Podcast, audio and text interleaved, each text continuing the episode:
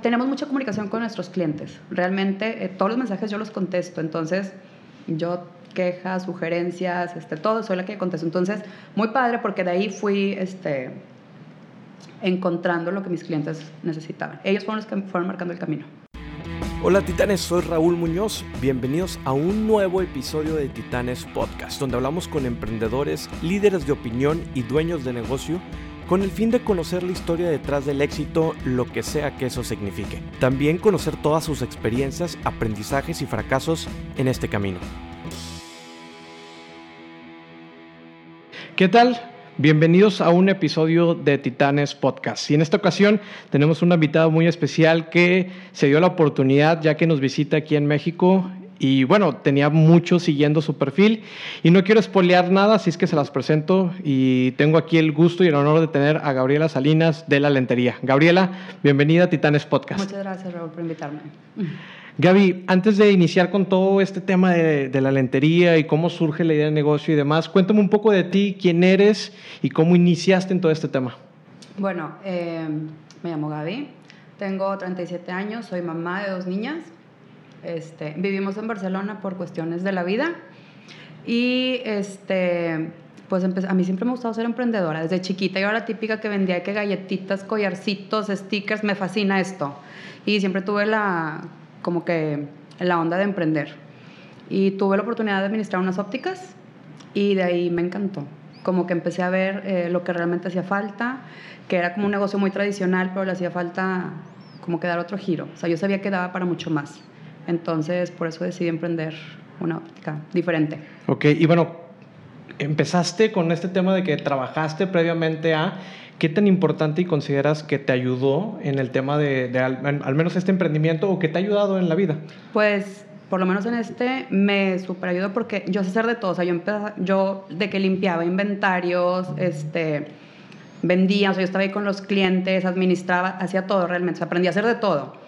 Entonces, pues ahorita muy padre porque, por decir, cuando tengo juntas con mis chavos o así, digo, a mí no me van a venir a contar porque yo ya lo hice. Entonces también, pero también los comprendo mucho. O sea, a veces también como por decir el, el, regañarlos o el algo, es como, a ver, espérame, tú ya estuviste ahí, acuérdate que es súper pesado, entonces trato de encontrar eh, como que un equilibrio, porque yo ya estuve en su lugar y entonces sí entiendo mucho de, de, lo que hacen. Es importante porque fíjate que dicen muchas veces, ponte en el zapato de los demás, de tus colaboradores, pero cuando nunca estuviste realmente en los zapatos de ese colaborador o en ese puesto o haciendo esas actividades, pues muy difícil vas a saber realmente cuál es el, la labor y las tareas que tienen que hacer. En cambio, el que tengas experiencias previas en el, en el emprendimiento o en el negocio que quieras arrancar, creo que es muy vital eso y, y ayuda mucho para la hora de entender hacer procesos, de ver las actividades y pues bien, también para que no te hagan menso, como decimos, ¿no? Que no te hagan menso de que, oye, me, me, tardé tanto tiempo en hacer inventario y tú ya sabes, le calculas de que, oye, sabes que realmente te tardas este tiempo. Entonces, ¿qué podemos hacer para optimizar o cómo podemos mejorar para que lo hagas a ese tiempo? Creo que es súper vital el que hagas, tengas experiencias previas. Sí, padre. Y, y, sí, de verdad es bien importante. Yo sí los invito siempre a, aprender a hacer de todo, de todo. O sea, por si yo de que, oigan, trapen así, barran así, porque pues ya lo hice. Y a veces, este, realmente es como el entender lo que ellos hacen es bien importante porque también haces una conexión con ellos. Que dices, yo ya estuve ahí, por si los sábados que tenemos muchísima gente, digo, yo sé lo que es estar ahí de 10 de la mañana a 7 de la noche, parada todo el día sin poder comer, atendiendo y así. Entonces sí te pones en su lugar y, creo también que por eso creas una buena conexión con, con, tu equipo. Claro, creas empatía y al final de cuentas los colaboradores también se sienten identificados, porque también muchas veces sucede que cuando un jefe les dice, oye, es que eso está bien fácil de hacer, pero pues si realmente el jefe nunca te dice, mira, yo le hacía así o yo experimenté esto, yo mejoré esto, entonces creo que generas esa, esa, empatía que no se genera, y creo que la generas de manera genuina, a diferencia que la generas como a manera de nada más líder y que, que le quieres enseñar, y, pero cuando tú ni siquiera sabes. Y creo que también los colaboradores notan cuando tú sí sabes o cuando tú no sabes. Claro, justo. Sí, sobre todo por decir ahorita, yo estoy súper involucrada en la operación, 100%. Entonces también creo que ellos lo, lo sienten mucho que no es como que, ah, viene a liderar y ya. O sea, yo estoy de que, vean, yo contesto mensajes, yo estoy en esto y, y creo que es también como súper bueno estar realmente metido en, en, toda la operación para que te consideren y, y te, te, respeten sobre todo. La industria de, pues, de la óptica, sé que es una industria muy grande y digo, yo te lo puedo decir de voz propia porque realmente tengo utilizando lentes toda mi vida. Entonces, ¿Cómo entras en esta industria que hay monstruos y que hay empresas que tienen mil marcas de las famosísimas que, que, existen hoy en día? Entonces, ¿cómo empiezas a entrar a una industria que, que es completamente un monstruo? Pues mira, realmente haciendo algo diferente. Porque si tú te fijas, todas las ópticas tradicionales tienen este, todas las marcas, estas ya sabes, que Luxótica, Safilo y así, pues son las que lideran. Lo diferente nosotros es que nosotros no manejamos lentes de diseñador. Nosotros vamos a un eh, público como low cost y entonces tenemos marcas propias. Así fue como empezamos nosotros, este, porque siento que si hubiéramos seguido la misma rama de todas las marcas grandes, nunca hubiéramos sobresalido. Entonces era como hacer algo disruptivo, algo totalmente diferente para poder sobresalir. Ok, y en un principio cuando te planteaste, oye, vamos a iniciar con, con este proyecto, ¿lo planteaste así o empezaste a ver diferentes opciones? Eh, ¿Hubo un punto donde dijiste, oye, pues a lo mejor sí conviene meter eh, lentes comerciales y, de marca? ¿O cómo fue ese proceso en un no, principio? No, mira, yo la verdad es que estaba convencida, tío, como yo administraba esas ópticas, yo estaba convencida que necesitábamos eliminar todas los lentes de diseñador.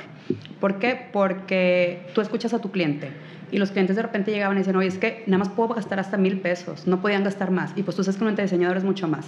Entonces, desde ahí sí tenía bien claro que teníamos que eliminar eso. Después solamente fue ir encontrando como eh, los modelos que se adaptaran a, a, los diferentes tipos de precios que queríamos. La verdad es que al principio sí batallamos muchísimo porque pues el modelo de negocio como yo lo había pensado pues no funcionaba. ¿Cuál, fue, ¿Cuál fue ese modelo de negocio en un principio? Eran lentes abajo de mil pesos. Ok. Este, para todo tipo de gente, o sea, como niños, adultos. Mi target eran los adultos, que son los que realmente necesitan lentes. Este, pues no, no funcionó. El primer mes, 10 lentes, segundo mes, 15 lentes. O sea, pues ¿cuándo voy a sobrevivir? O sea, no sacábamos ni para la renta. ¿Y, y, qué hiciste o qué empezaste a ver para, para, poder cambiar tu modelo de negocio? Porque está interesante porque, nos, no, o sea, ¿qué tan fácil o qué tan difícil hay un concepto, no sé si, si estés familiarizado, que del MVP, donde que es el mínimo viable posible? O sea, ¿qué tan fácil eh, fue testear o no testear, en tu caso, el, modelo de negocio? Si, o sea, ¿lo probaste de alguna manera antes? ¿Hiciste alguna encuesta? ¿O abriste de repente la sucursal y empezaste? ¿Cómo, fue el proceso? De repente eh, me fui así como el borras abrirla.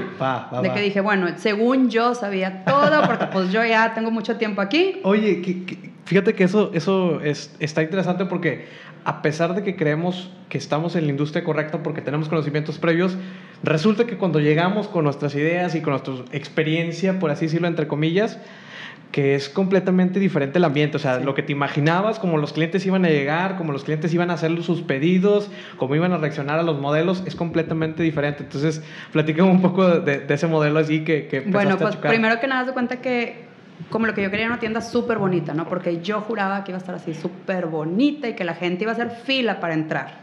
Cero. Así de que había, de que en una semana vendíamos un lente. O sea, como que estaba tan bonita que la gente pensaba que era muy cara y no quería entrar. Claro, claro. Y dije, que ching, le regué. Pero mi, mi, pensamiento era como, quiero un lugar muy bonito, pero que sea barato. O sea, no porque sea barato o, o de un precio justo, debe ser algo feo. Y, y lo bonito, al menos del, del local, lo veías como algo que los clientes se sintieran como que de una manera muy cómodos de decir, oye, está súper bonito y está súper barato o algo así. Sí, era lo que, yo quería. O sea, que tú llegaras y dices, qué padre, está bien barato, bien bonito, me siento fregón, es una muy buena experiencia de compra. Yo quería como darle la experiencia de compra al cliente, ¿no?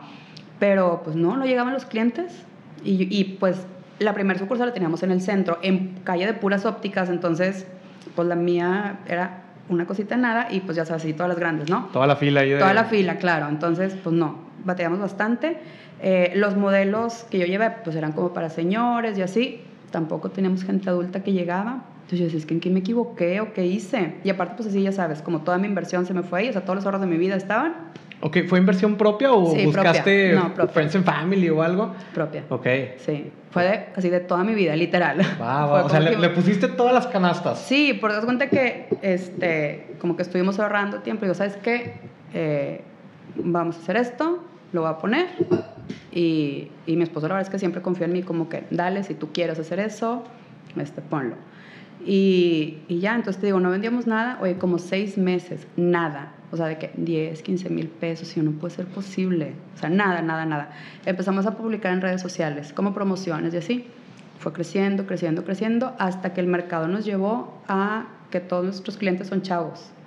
Entonces es un mercado que no está como muy explotado porque realmente los chavos casi no necesitan lentes. O sea, como que mi lógica me decía, adultos. Gente, adulta que ya Exactamente, o sea, si es lo que tú piensas, si necesitas lentes son adultos, pues no, haz de cuenta que... Entonces ahí ese nicho se abrió, pero por escuchar al cliente. Ok, y por ejemplo, cuando empiezas a hacer redes sociales, ¿qué tipo de comunicación utilizabas? O sea, ¿iba utilizada eh, a tu mismo target que era buscar a señores en redes sociales o ya empezaste a ver de que, oye, ¿sabes qué? Antes que yo ponía una promoción de que un lente X que poníamos a cierto precio, o sea, de que 390 pesos lo publicaba y ni sabía este, segmentar ni nada, yo nomás lo publicaba a ver a quién le llega. Entonces, pero curiosamente, como los diseños estaban padres, empezaron a llegar jóvenes.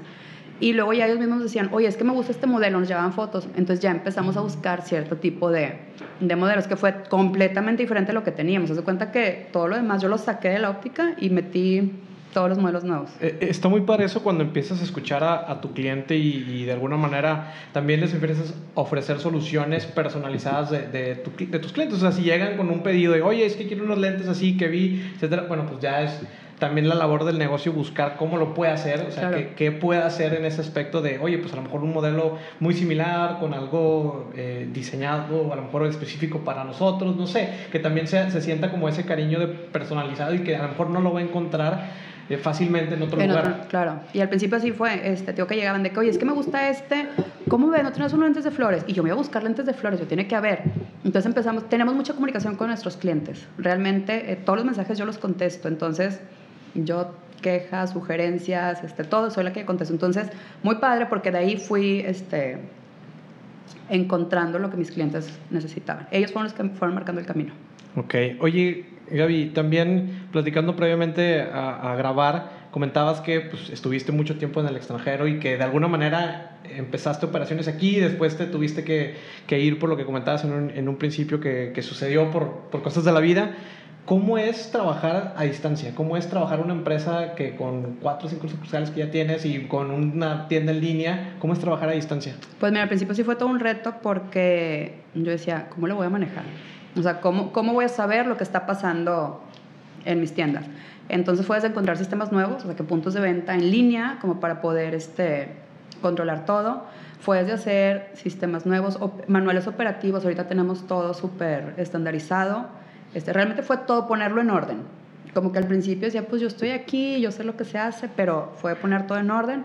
Eh, definitivamente puestos clave y con mucha cooperación de mi equipo. La verdad es que mi equipo es lo máximo para mí porque siempre han estado al pie del cañón. Yo de repente les escribo a horas que están dormidos o así, o ellos también me escriben y pues por la diferencia ellos saben que, que no voy a contestar, pero siempre he sentido el apoyo de ellos y, y, es, y es como, tú no te preocupes, nosotros cuidamos tu negocio, sabes que estamos aquí. Entonces, la verdad es que me siento muy afortunada, sobre todo por el equipo. Entonces, yo creo que lo más importante es como tener primero un equipo muy comprometido contigo y después todo muy bien estandarizado para poder hacerlo. Ok, ¿y cómo comprometes un equipo? O sea, ¿cómo es la parte de esa? Porque creo que batallamos todos de decir, oye, ¿cómo te te vendo la idea, cómo te vendo mi sueño, cómo te vendo mi misión, o sea, cómo realmente comprometes un equipo de trabajo para que cumplan ahora sí eh, que la parte del negocio, que puedan operar con autonomía, o sea, ¿cómo es ese proceso? Pues mi primero creo que es con ejemplo, que ellos vean que tú estás súper comprometido con ellos y también comprometido con el negocio que estás trabajando, que no sea como nada más de que pónganse a vender, o sea,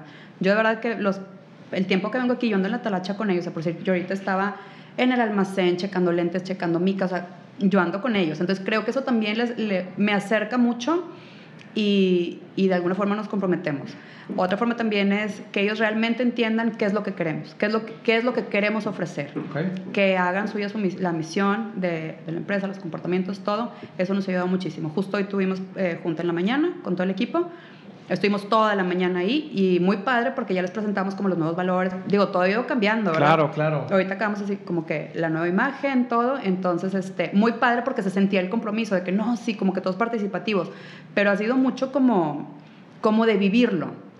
Y sobre todo porque una de las, de las eh, misiones que tengo con la lentería es también con mi equipo, que ellos se sientan como en un safe place, o sea, que sean de que yo sé que aquí valoran mi trabajo nunca me van a fallar y que mientras tú, o sea, sí, es como tener tu safe play, que digas, aquí me valoran, porque siento también que muchos trabajos no valoran a, al equipo. Este, y tú también entender por decir que si tuviste un niño, pues vas a faltar, eh, que si te vas a casar, cosas así, que, que, te pongas en el lugar de ellos. Entonces, eso fue lo que yo siempre quise, que todo mi equipo diga, aquí es mi lugar y yo sé que mis jefes ven, ven por mí. Eso es muy importante porque muchos no valoramos a los empleados y muchos no nos valoran como nosotros como empleados. Digo, trabajé más de cinco años en, en una empresa y aunque sí te, pues, te daban tu sueldo porque pues era como la parte principal para que la que estabas trabajando, pues no había algo como adicional donde tú dijeras, oye, pues me siento súper a gusto, me tratan súper bien, me ayudan. Digo, como que empezaron a trabajar un poquito en eso y sobre todo que eran industrias financieras donde, pues digo, tienen años de trabajando. Entonces, pero es muy importante porque yo creo que los empleos... Eh, creo que hoy en día las empresas necesitan más a los empleados que los empleados a las empresas. Creo que hay, más ofertas y, y, ahora es una búsqueda y como atracción de talento más fuerte que antes. Definitivo, nosotros, eh, bueno, yo empecé con esta onda porque nosotros nunca habíamos tenido como el contacto eh, de trabajar en una empresa, ¿no? Siempre fue como negocio familiar y así. Entonces mi esposo en el extranjero trabajaba en un hospital. Entonces se cuenta que fue completamente diferente, pues pasó a ser empleado y él como, pues como ese trato que recibía, digo, la verdad es que estaba muy bien y todo, pero como, chin, es que fue el Festival de la Niña y no pude ir. O de que, híjole, es Navidad, pero no me dieron el día porque pues aquí no se celebra Navidad, porque estábamos en Israel. Entonces, como ese tipo de cosas, de que, oye, pues es que también es importante para nosotros celebrar Navidad, no nada más como Hanukkah o así. Entonces, tú te vas dando cuenta cómo lo que vives en el trabajo lo vas llevando a la casa. Entonces yo decía, oye, no está padre que él por tener un mal día, luego así como que, ching, pues es que no podemos estar juntos o así. Entonces yo eso fue lo que empecé a, pensar en mis empleados. Decía, oye, es que yo no quiero que ellos por tener un mal día en el trabajo, de que no me valoraron, luego lo lleven a su casa. Este, pues no, porque ya es como se afecta a toda la familia. Entonces yo por eso me clavé mucho en esa parte. O sea, yo quería también que la familia se sintiera, de, oye, qué padre que mi esposo está ahí, que se sintiera como protegida. Eso era lo que estaba buscando. Sí, hoy en día creo que buscamos más el tema de calidad de vida y creo que viene muy fuerte ahora con toda también la NOP 35, donde ya es un tema de que tenemos que estar preocupados por los empleados y por los colaboradores porque pues ya no solamente se, se trata de la parte de trabajo, sino también cómo puedes balancear la parte de que esté cómodo, que esté feliz, que esté motivado y de esa manera pues también está comprobado por diferentes estudios que no tengo en este momento, pero sé que está comprobado también la parte que genera mayor productividad el que el empleado esté comprometido, el que se sienta querido y que se sienta de alguna manera arropado por la empresa. Exactamente, si es lo que tratamos, que se sientan arropados. Por decir, me encanta que de repente me mandan mensaje, jefa, vamos llegando de vacaciones, me mandan foto del avión que van llegando a la playa. Pues qué padre, o de que me acabo de comprar mi carro, o por decir ahorita que es que me voy de vacaciones en Semana Santa, pues bruto, porque ellos también están compartiendo como parte de su vida y dices, qué padre que a través de esto pudieron llegar a, a ese, como esa meta. esa, meta o ese objetivo. sí, creo que creo que lo que comentas está muy padre porque debe ser un tema de comunidad, al final de cuentas. O sea, tus mismos empleos son una comunidad y el que estén compartiendo, sobre todo, me, llama la atención eso que, que, comparten de alguna manera cosas personales, pues eso habla bastante bien de que esa comunidad de empleados y de colaboradores, de equipo de trabajo, está muy comprometida y que está realmente, o sea, con, un compromiso de hasta compartir cosas personales, que ya no hay como de que, oye, es que ya no te comparto nada o no vas a las fiestas, no vas a los eventos sino que ya hay como un tema también de, de amistad, de familia, que pues, me, me, queda muy, algo relevante, ¿no? De, de también sí, por decir, ahorita que mañana me regreso a Barcelona, me mandan mensaje de que cada uno por WhatsApp de que, oye, me dio mucho gusto verte. que, imagínate, me, me encanta que aparte existe así como, como esa relación de que, oye, qué padre que tengas buen viaje, nada más como que, bueno, ya viene, ya me voy. Sí, de amistad. De amistad, de amistad que más, que más que un trato de, de, jefe empleado o de jefe colaborador, pues un tema de amistad donde donde pues te pueden platicar a cualquier hora algún tema y, que creo que también lo has fomentado tú, me, me, quedo con eso, que creo que también tú has fomentado ese espíritu que te puedan compartir, el que sean abiertos y creo que eso también le genera mucha transparencia a la empresa y digo, puros beneficios adicionales que, que el mismo sueldo yo creo que no te lo daría. Sí, definitivo. En el tema, por ejemplo, de trabajo en equipo y pues ya que construyes tu equipo, ¿para ti era fácil delegar o, o tuviste que practicar un poco de cosas? ¿Cómo lo hiciste? mucho mucho, pues digo que yo creía que yo podía hacer todo. Y yo decía, ¿cómo? O sea, pues es mi negocio, ¿cómo voy a empezar a soltar? Pero la verdad es que también ya era mucho el tiempo que me demandaba y mis hijas están chiquitas, entonces también tenía que dedicarles tiempo. Sobre todo por la diferencia de hora, según que llegaban del colegio y yo era la hora que empezaba a trabajar. Entonces ya casi no las veía. Entonces dije, no, tengo que soltar. Y yo estaba viajando mucho a México. De repente me venía que tres meses, me iba dos meses a Israel, regresaba. Entonces era mucho.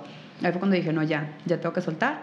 Sí me costó, pero la verdad es que creo que fue la mejor decisión. A raíz de ahí empezamos a crecer mucho más. Porque Ok. yo tengo como ya tiempo para dedicarme a otras cosas.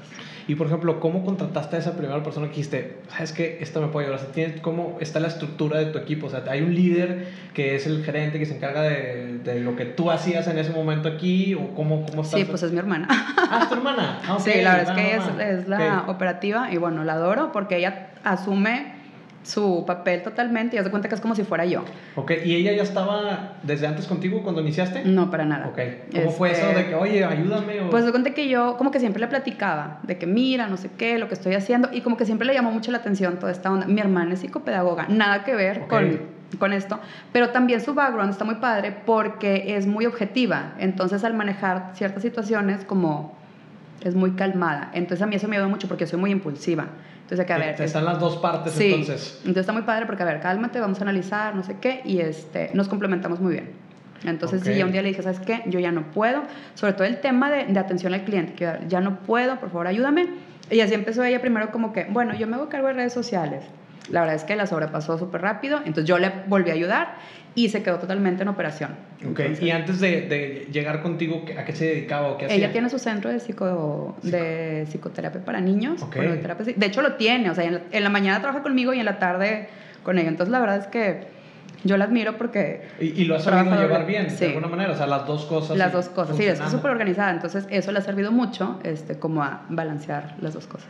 Ok, oye, platicando un poco de la, de la experiencia en el extranjero y demás, ¿qué te ha servido de, de esas experiencias que lo pudiste de alguna manera atraer a tu negocio y, y- y imp- impulsarlo todavía más? Pues mira, sobre todo ver eh, los modelos de negocio de óptica en los demás países. Nosotros viajamos mucho, bueno, tenemos la oportunidad de viajar mucho, entonces este, siempre ando en todas las ópticas viendo. Como que, ah, mira, ellos tienen su laboratorio ahí adentro. Ah, pues tú andas en eso y andas viendo. Entonces sí como ciertas cosas, este, me voy viendo como que, oye, mira cómo tienen acomodado aquí. Ah, es como todos esos tips son los que voy jalando y me han servido mucho porque creo que, que pues uno siempre tiene que estar abierto y siempre estamos haciendo cambios y cambios y cambios. Entonces, Fíjate que eh, haciendo una comparación y medio analogía, si lo queremos ver así, como cuando, no sé, traes un coche azul y que empiezas a ver puros coches azules, Claro. no sé si te sucede así de que Sí. estás viajando y en lugar de ver a lo mejor el monumento, etcétera, estás viendo que hay una óptica como detrás de así, Sí. una reja o no sé. Sí, justo. Y me la paso viendo pues, en, to- en todas partes. Entonces, este, muy padre porque aparte es como, ves como el vibe y, y las modas y todo, entonces está padrísimo. Pero sí, ya se cuenta que yo ahorita voy caminando y nada más veo ópticas. Oye, entonces estuviste en Israel, cuéntame un poquito, ¿cómo es la cultura eh, de vivir en Israel para, para mexicanos? Eh, es muy interesante. ¿Sí? Sí, mira, nosotros, bueno, nosotros no somos judíos, entonces este, fuimos allá por un tema laboral. Entonces también si no eres judío es un poco difícil por el tema religioso. Tú sabes que allá pues es, se, se cierra todo en Shabbat, este, pues nosotros no estamos acostumbrados. Das cuenta que el viernes a las 3 de la tarde se cierra todo hasta el sábado 7, 8 de la noche. Entonces imagínate que tú aquí estabas acostumbrado el sábado de que vamos a comer, vamos a salir al mall y así, y allá nada Todo cerrado. todo cerrado. Entonces había dos, o te vas a Tel Aviv, porque yo vivía en una ciudad súper chiquita, ¿Ok? O te quedas en, Y, ahí y en en tu Tel. Aviv ya era un poco más abierta un, la cultura. un poco más, Ok. no tanto. O sea, un poco, Sí, tampoco. que tampoco exageramos. Sí, Ok. pero bueno, mínimo encontraba restaurantes abiertos Ok. y todo. O sea, malls. Había, había más de, me imagino, más restaurantes para turistas y todo. además. Sí, sí, sí, sí. Entonces como que era la zona a la que, a la que íbamos. Pero sí, este, nos tuvimos que adaptar. La verdad es que sí es difícil, sobre todo cuando no andas en el tema religioso. Hay demasiadas fiestas religiosas, entonces a cada rato hay asuetos, pero así de que cierran como tipo Shabbat. Este, o de repente, por decir, en Pesach, que es ahorita en la Pascua judía, ellos no comen eh, pan con levadura. Entonces cuenta que durante siete días no encuentras nada con pan. Entonces explícale a una niña que no puede comer una hamburguesa, ¿qué haces? O sea, Wow. como cosas así que, que de repente te vas a encontrar, pero muy padre. La verdad es que la gente es súper amable, nos recibieron muy bien. Eh, siempre era como, ay, son mexicanos, qué padre. Tiene mucho contacto con México porque eh, los chavos después de hacer el ejército se toman un año sabático y normalmente vienen a México, Ok, mira. a Playa del Carmen. Entonces allá conozco mil chavas que se casaron con chavos que conocieron en Playa del Carmen, israelíes, se fueron para allá. Mira, qué interesante. Sí, está súper interesante. Y en el tema emprendedor tuve oportunidad de, de como moverme un poquito en ese medio y padrísimo porque pues aprendí demasiadas cosas de todas las startups. ¿Cómo, ¿Cómo es el ecosistema de allá? Es No que, sé, que sé que de alguna manera traen mucho empuje y bastante... Sí, pues es bastante Startup startups. Nation. Sí, startup- entonces, ¿Cómo es vivir en ese ecosistema? Es padrísimo porque, primero que nada, ellos tienen la cultura del fracaso. O sea, fracasaste, no pasa nada, sigue. Todos, o sea, toda la gente que tú conoces ya tiene una startup. Todos, todos. En su background. Eh, oye, de repente que tres, cuatro. Oye, la vendí por no sé qué, hice un exit. Entonces, oye, de repente yo decía palabras de que yo, ¿qué onda con ellos? O sea, como que algo que no se vive aquí todavía, ¿no? Y allá ya lo traen. Entonces es muy padre estar escuchando todo eso y vas aprendiendo. Y sobre todo a mí lo que, con lo que me quedo de ellos es, fracasos, no pasa nada, después sigues. Y de repente te encuentras un chavo que hizo un exit de, no sé, millones. Millones que lo vendió acá en Estados Unidos. Claro, sí. De hecho, un compañero de mi esposo hizo una como una app para conectar los sistemas médicos ahí del hospital. La vendió no sé qué tantos millones. O sea, ella estaba estudiando por gusto, porque decía, yo tengo mi vida resuelta. tiene todo el capital. Claro, y así como él había mucha gente. Pero lo interesante era que decían, no, pero antes de esto tuve cuatro o cinco emprendimientos que fallaron. Entonces a mí me gustaba esa parte que decía, pues no pasa nada, ya la regaste, pues ahora le aprendiste. ¿Y cómo te metiste, por ejemplo, a, a ese ecosistema? O sea, había eh, pues había mucho meetups. O había meetups o sesiones de networking, por así decirlo. Y a mí me encanta, y sobre todo que las empresas están muy abiertas, por decir, de que Monday, oye, quiero ir a ver las oficinas de Monday, te abren las puertas, de que claro, ven y conoce, y platicabas con el CEO. Wow. Y te platicaba todo, de que cómo empezábamos, no sé qué. Ya tienen ellos como sus tours organizados entonces está muy padre porque ves y, y aprendes, o sea, a eso se dedican realmente. Tengo que ir para allá para hacer una, una, rueda ahí de podcast y todo. Para está padrísimo, de verdad. Este, y la gente es muy, muy abierta. O sea, tú decías de que, oye, quiero hablar con, con esta persona, o sea, que un, un CEO, de que, ah, yo te recibo. O sea, la gente te da mentorías y todo. qué padre. Están muy acostumbrados a eso. No, pues porque creo que también eh, la colaboración genera más, más impulso para todos. A fin de cuentas, como es un ecosistema pues el que uno se impulse, pues también es, es una cultura completamente diferente y creo que eh, en México, aunque ya de alguna manera el, el, tema del ecosistema de emprendimiento está, pues eh, eh, creo que llegando a la etapa, si no madura, estamos como alcanzando esa etapa de madurez porque ya hay, hay diferentes ecosistemas y diferentes frentes en la República. Creo que todavía nos falta mucho por el tema de nuestra cultura, que creo que necesitamos trabajar en, culturalmente primero para después, ahora sí, poder impulsarnos todos, que realmente en un ecosistema de emprendimiento, pues es muy autónomo, es muy este, de ayuda, es muy colaborativo.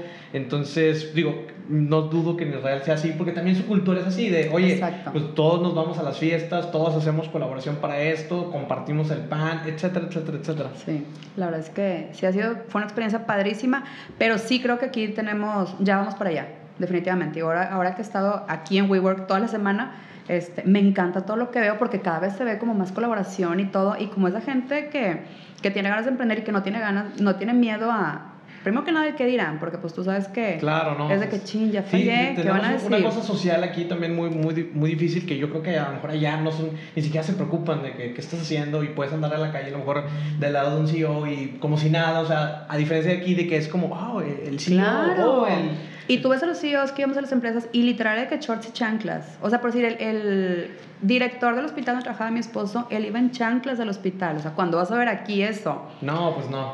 estamos. Digo, es, todo un tema, tío. Volvemos a la parte cultural. Que, que no vamos a salir de ahí, pero vamos dando como que pero vamos para allá. Yo, o sea, yo ahora que ahorita que estoy aquí estoy fascinada porque digo qué padre ya se está abriendo esto entonces. Oye y desde allá de Israel operabas ya tenías cuánto tienes con, con la anterior? voy a cumplir cuatro años el próximo cuatro años entonces ya, ya estabas operando desde allá. sí. De hecho haz de cuenta que ese, este emprendimiento salió como en un viaje que hice. Este dije bueno pues ya me voy a aventar. Me vine tres meses a estar aquí este full time. Mi esposo se quedó con las niñas.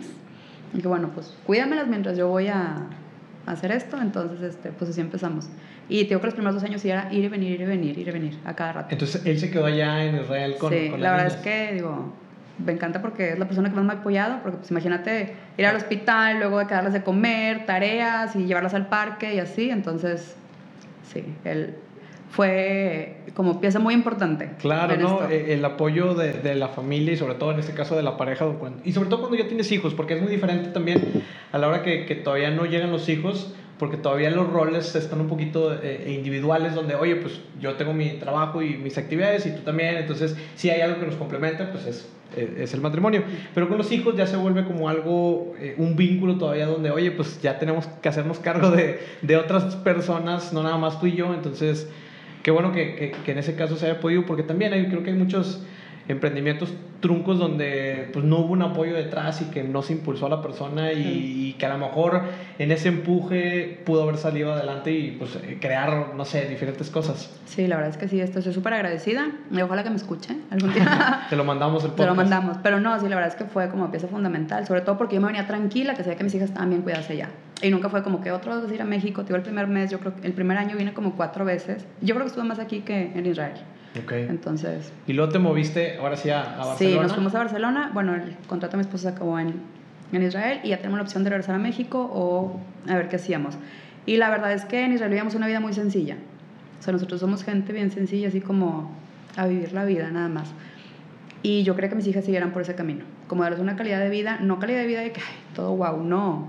De vivir una vida que pudieran andar caminando en la calle, que fueran felices, que fueran sencillos. Entonces optamos por irnos a, por estar otro ratito afuera, porque siento que aquí ya te enrolas con todas las actividades y como que ya es diferente. Ok. Queríamos como que dedicarles más tiempo todavía.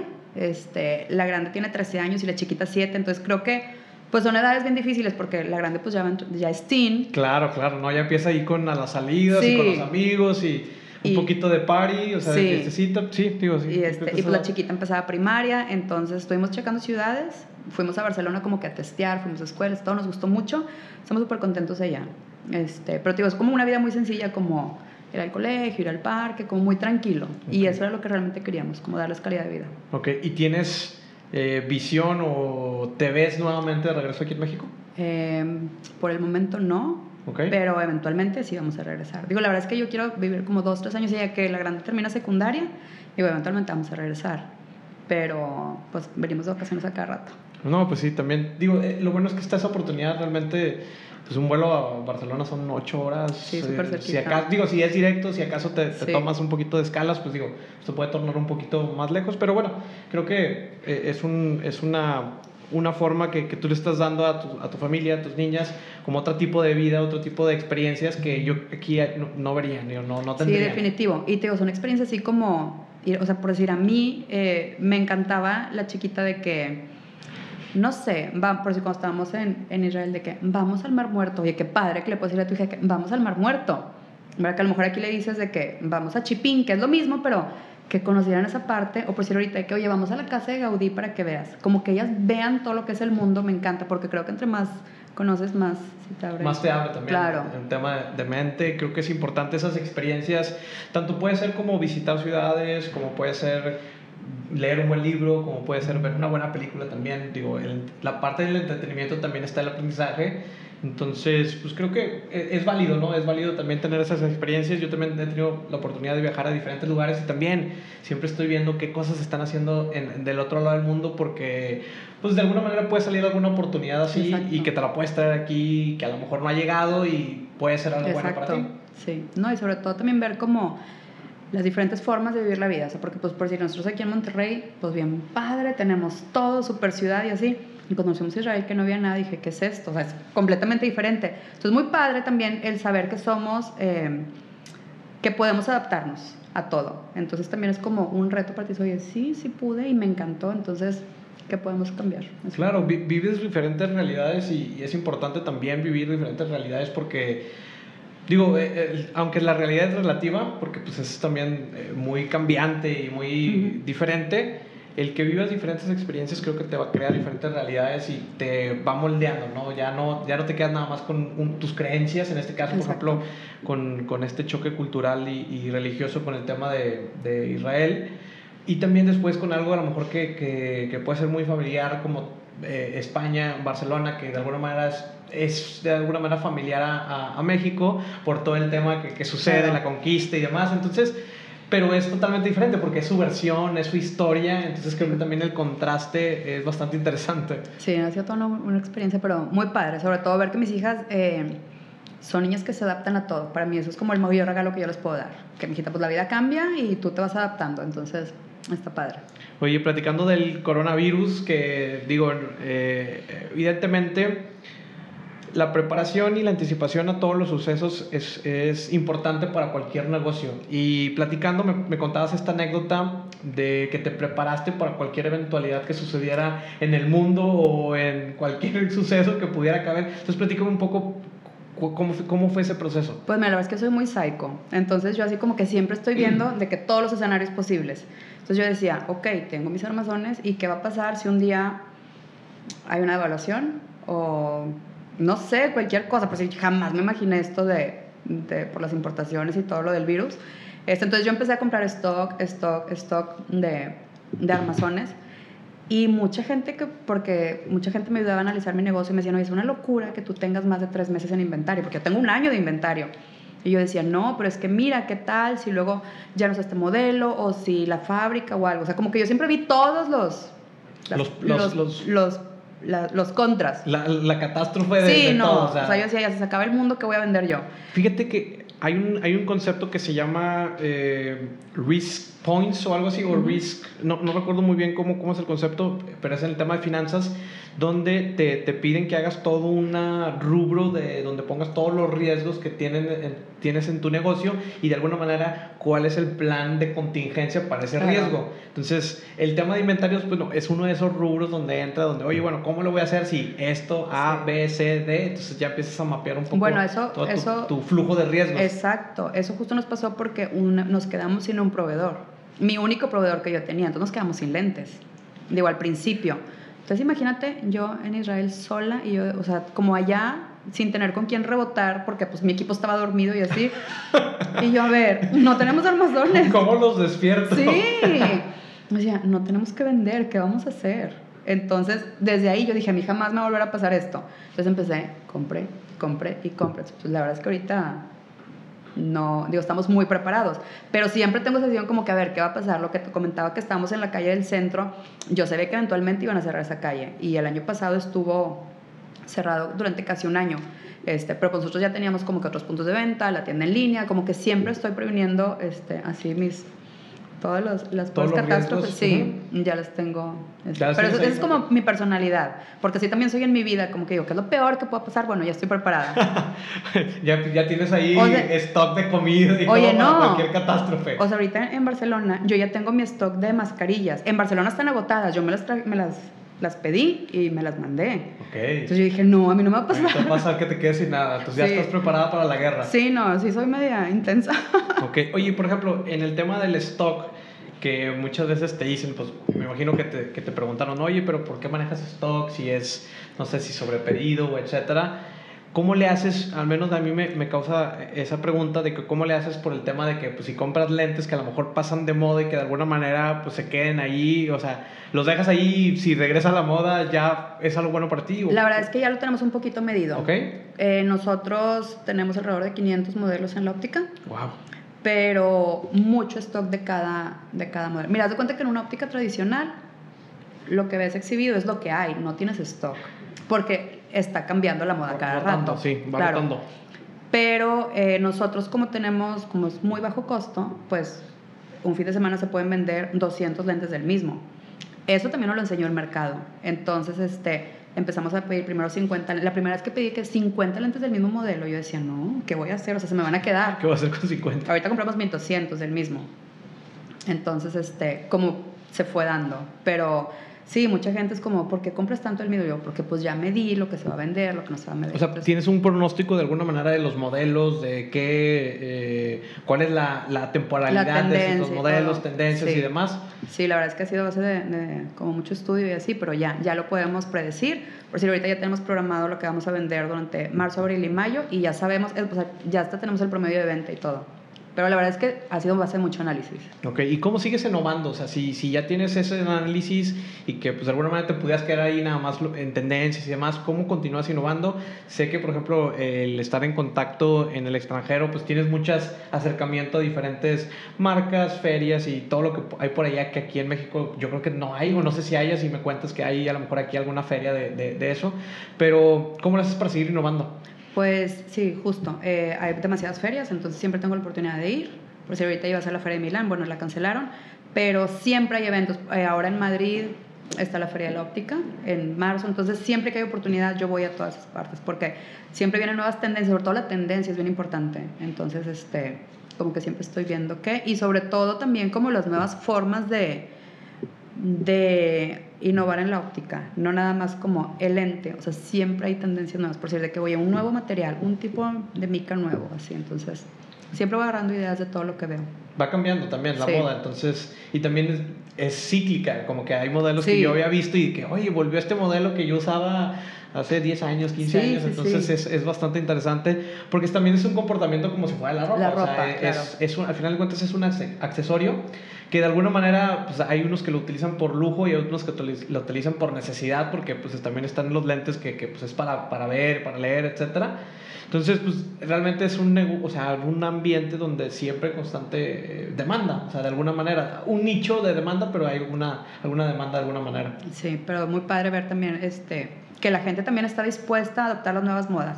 Al principio traíamos modelos bien extraños de lentes y no se animaban. Y ahorita los ves en la calle, es más, yo los veo de que yo, ay, esos seguro son de la lentería, porque son tan diferentes que ya sé cuáles son. Y la gente cada vez se va animando a, como a innovar. Hay diferentes modelos aquí, diferentes empresas que están haciendo cosas en, temas de, ópticas disruptivas, si, si, lo queremos poner en contexto. Entonces, ¿qué puedes decirnos? O sea, ¿hacia dónde se va, se va a mover todo esto? Entiendo y he visto tendencias de que el retail, de alguna manera, el retail tradicional sobre todo, de alguna manera está muriendo y que ya, por así decirlo, el que tengas una tienda física de alguna manera, pues eh, ya no es como antes donde sí de la, de la, misma tienda física vendías y demás, ahora sirve como una manera, como un, un showroom, una manera de exhibición, etcétera.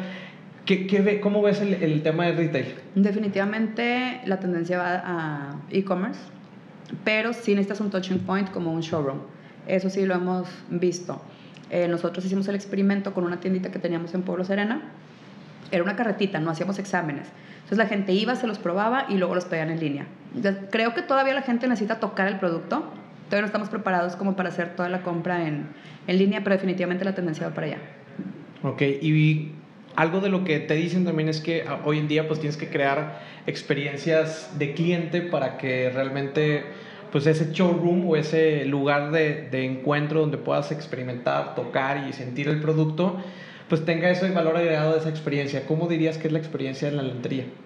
Pues mira, es un lugar donde tú puedes llegar y tocar, primero que nada. O sea, es que en las ópticas es como, dame este, pruébate todo lo que quieras, tómate fotos. Justo en la mañana estamos platicando en una junta que ahora ya la gente es como hasta sube el story haciendo, poniéndose los lentes, o sea, ya no es como voy a la óptica, desde que empiezan a grabarse, cómo me veo, y luego hasta ponen encuestas, ¿cuál compro? Entonces ya es como involucrar a más gente. tenemos una comunidad muy padre de, de clientes que nos mandan de que, oye, ¿puedes subir mi foto? Y nos encanta, porque ellos solos piden, se sienten muy, muy identificados. Entonces creo que esa experiencia es como hacerlo sentir que, pues que somos comunidad este, y, y, la gente así la vive. Me encanta, digo, que, que, llegan y de que, ay, déjame me tomo foto. O por decir, se toman foto en nuestros espejos que son así como súper, bueno, es lo que nos identifica y todo el mundo la sube, entonces está padre. Como que ya es más como, como una experiencia para Instagram, siento ir. Ok, y, y los, los, locales y toda la experiencia la has hecho así, o sea, has puesto algunas cosas como muy claves de que tómate la foto aquí o eh, sube este hashtag, etiquétanos, o sea, todo, tienes todos. Sí, es mercadotecnia 360 de, de que para donde veas está ahí, entonces está padre eso. Entonces, digo, pero es orgánico. Ok. Este, Entonces fue orgánico y de alguna manera dijiste, bueno, ¿cómo lo puedo todavía darle el empujón para que luego más ya, personas? Exacto, o sea, luego ya como que me metí en esos temas de, de customer experience, entonces ya dije, ah, pues sí lo hacemos, pero lo podemos hacer más profesional. Está padre porque muchas cosas, todo este negocio lo ha llevado el mercado realmente, o sea, nuestros clientes nos han marcado pauta para todo. Pero luego cuando ya te pones a estudiar un poco más, dices, pues es que sí lo hacemos, nada más hay que profesionalizarlo. Entonces, justo eso fue lo que pasó con, él, con la experiencia. Muy bien, excelente. Oye, para ir cerrando, ¿qué consejo le quisieras dejar a alguien que está emprendiendo y que de alguna manera va a entrar a lo mejor en una industria donde eh, hay infinidad de, de opciones y de, de, propuestas? ¿Qué recomendación les darías? Pues mira, siempre les digo es anímense, porque la gente tiene mucho miedo de que, híjole, es que si no me sale, o, o de que es que todo está muy grande y, y ¿qué voy a hacer yo? La verdad es que yo cuando empecé, o sea, yo algún día soñé como que dije, ay, quiero tener una cadena de ópticas. O sea, ay, güey, ¿cómo vas a tener una cadena de ópticas cuando está Deblin, cuando está, ya sabes, así, ¿no? Y pues ahí va. Ahí va. Este, entonces, la verdad es que sí se puede lograr todo. Es simplemente eh, atreverse y sobre todo escuchar a tu cliente. Yo creo que esa es la base, escuchar lo que quiere el cliente. Ok. Si quisieras que te recordaran con una frase eh, ya que, que, no estés aquí o que ya eh, no estemos en este, este planeta, en esta faz de la Tierra, ¿qué, ¿cuál sería la frase esa que quisieras que te recordaran? Eh, atraes para lo que realmente estás preparado, definitivo. Ok, ¿en qué sentido? En todo. En todo. En todo. O sea, si no estás preparado, no, o sea, por decir, a mucha gente me dice, es que porque siempre te pasan cosas bien raras, porque yo lo vibro y, y me llegan cosas bien extrañas que a lo mejor antes no las hubiera, no me hubieran pasado. Entonces sí, definitivamente creo que la vibración tiene mucho como de lo que tú atraes en tu vida. Llámese personal, trabajo, todo. Ok, entonces tienes que estar preparado para poder atraer cosas buenas a tu vida. definitivo. Y también creo que tienes que estar en esa atracción, al final de cuentas. Eh, eh, el que empieces, el que estés intentándolo, de alguna manera creo que todavía te va a abrir más oportunidades y también me ha sucedido a mí eh, eso, entonces también te lo, te lo puedo acreditar de alguna manera, porque sí, evidentemente es atraes lo que, lo que crees que Lo que crees, exacto. O sea, ya estás ahí, entonces ya te empieza a llegar solito, que dices, ay, qué padre. Y a lo mejor lo buscaste hace un año y para nada. Ok. Ya nada más para cerrar, ¿qué sigue para la lentería? ¿Cuál, ¿Cómo te ves en, en un futuro, en el próximo, eh, no sé, a corto mediano plazo? Bueno, eh, digo, queremos seguir abriendo más sucursales, ya vamos a abrir la quinta sucursal. Eh, esperamos tener una el, de tienda en línea que ya sea como referente. Estamos trabajando en eso. La verdad es que nuestra tienda en línea es muy chiquita, pero ya va para allá. Y eventualmente me lo voy a llevar a Barcelona. Okay. Entonces ya eso es como es eh, ahorita el objetivo sí, está el objetivo puesto ahí es en Barcelona. Sí. Estaría padre porque también ya pudieras allá tener... Ahí, sí, no, aparte ya vi todo el mercado y todo, entonces ya vi que sí hay mucha oportunidad, entonces, este, pues es eso. Pero aquí, digo, seguir creciendo este, y sí, seguir creciendo aquí en, en México. Excelente. Pues Gaby, muchas gracias por estar aquí en Titanes Podcast. La verdad es que fue una charla bastante interesante. Platicamos de mucho, de muchas cosas. Espero que también te la hayas disfrutado y que todos los titanes que nos escucharon la hayan disfrutado también. Gaby, nuevamente, muchas gracias por esta, estos minutos. Muchas gracias, me encantó. Y por tener la oportunidad, porque, tío, eh, pues vive en Barcelona, entonces pues tener la oportunidad de platicar con alguien que está en el extranjero, que, que de alguna manera está impactando aquí ya sea en la vida de, de, tú que me estás escuchando, a lo mejor que usas lentes, si usas lentes, por favor, vete acá con a la lentería. ¿Están ubicados dónde? Estamos en el centro, en Pueblo Serena, en Country, vamos a ir en Guadalupe. Y ahorita estamos aquí en Monterrey, pero eventualmente vamos a crecer. Entonces, bueno, ahorita en este momento están en Monterrey, pero también pueden pedir los productos en línea, ¿verdad? Ahí envío aquí a todo México. Sí, es lalentería.mx. Perfecto. ¿Redes sociales nada más para terminar? Es Instagram es lalentería.mx, el mío es Gaby Salinas R. Y pues, man, yo siempre contesto. Siempre contestas los mensajes. Sí. Excelente. Pues bueno, muchas gracias por su tiempo, Titanes. Nos vemos en el próximo episodio y te esperamos el próximo lunes. Hemos llegado al final del episodio. Muchísimas gracias por llegar hasta este punto. Comparte este episodio, dale suscribir si estás en Apple Podcast y dale seguir si estás en Spotify. También recuerda que puedes compartir directamente en Instagram etiquetándonos arroba titanespodcast. Muchísimas gracias y hasta la próxima.